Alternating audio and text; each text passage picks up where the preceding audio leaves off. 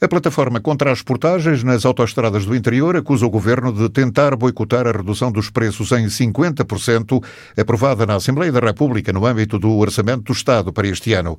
A plataforma diz que o governo pretende impedir esta redução e considera inaceitável que seja pedida ao Tribunal Constitucional a fiscalização da medida aprovada no Parlamento. Luís Garra, um dos porta-vozes do movimento, considera lamentável que a Ministra da Coesão Territorial ponha em causa a legitimidade da redução do valor das portagens como consta no Orçamento do Estado. Pelo meio, Luís Garra também aponta o dedo ao Presidente da República, considerando lamentável que Marcelo Rebelo de Sousa, numa entrevista recente, tenha invocado argumento idêntico quando ele próprio promulgou sem reservas a Lei do Orçamento do Estado para 2021, que inclui exatamente a alteração de preços nas portagens. O cenário que existe é que o Governo, através da Ministra da Coesão Territorial, veio dizer que estava a estudar a possibilidade de solicitar ao Tribunal Constitucional um pronunciamento quanto à legalidade eh, ou a legitimidade, se quisermos, da Assembleia aprovar uma redução do valor das portagens.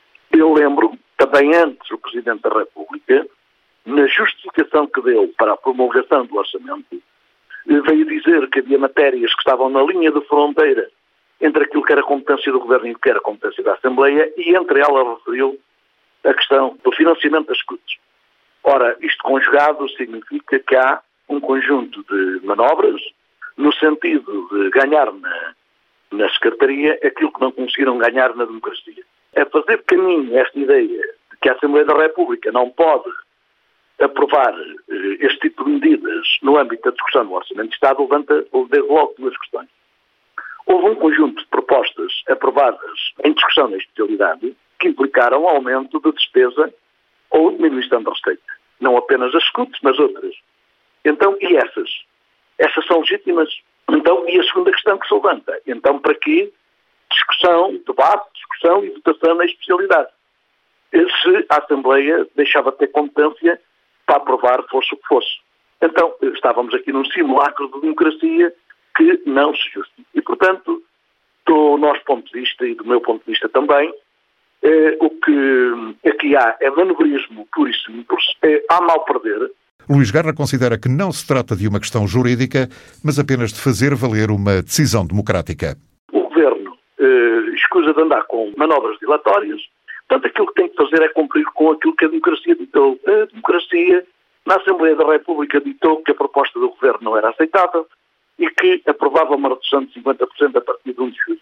E é isso que o Governo vai ter que concretizar. Há um governo que eh, tentou eh, fazer passar eh, um embuste por uma redução, e portanto não há redução nenhuma, e as pessoas, a partir do dia 11 de janeiro, vão experienciar de uma forma muito direta aquilo que foi a medida aprovada pelo governo, e portanto e vão verificar que não tiveram qualquer desconto.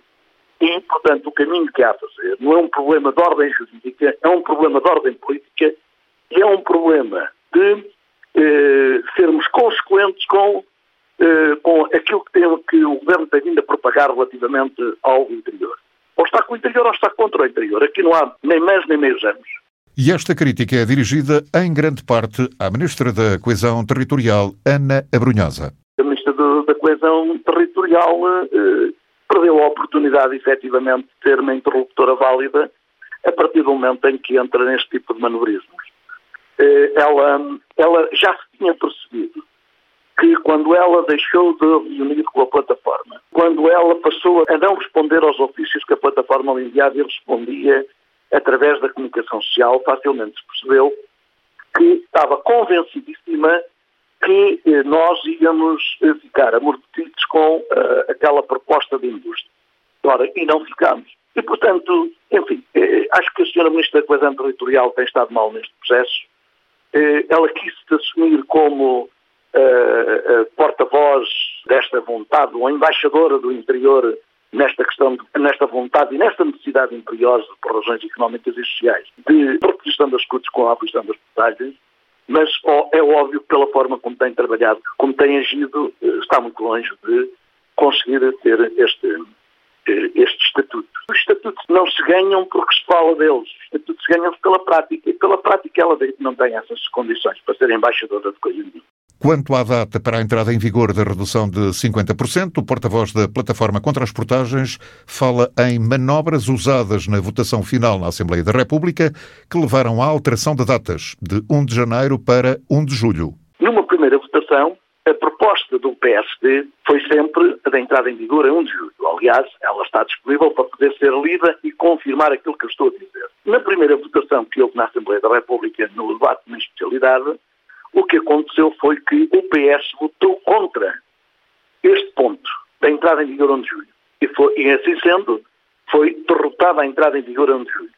Ora, se é derrotada a entrada em vigor 1 de julho, passa a ser 1 de janeiro, porque é quando entra em vigor o Orçamento de Estado. O PS, quando se apercebeu desta situação, altera o seu sentido de voto e deixa de ser voto contra para ser abstenção. E assim sendo, a proposta do PSD de entrada em vigor em 1 de julho ficou aprovada. E, portanto, e é por isto, não é por outra razão. Portanto, na primeira votação, efetivamente, era 1 de janeiro, e na votação de, definitiva, na repetição da votação, passou a ser 1 de julho, porque era aquilo que o PSD também queria. Portanto, esta que é a verdade dos factos, o resto é, é aquilo que é o natural jogo político que eu não compreendo, porque eu não sou muito de jogos políticos, sou mais de coisas muito mais concretas.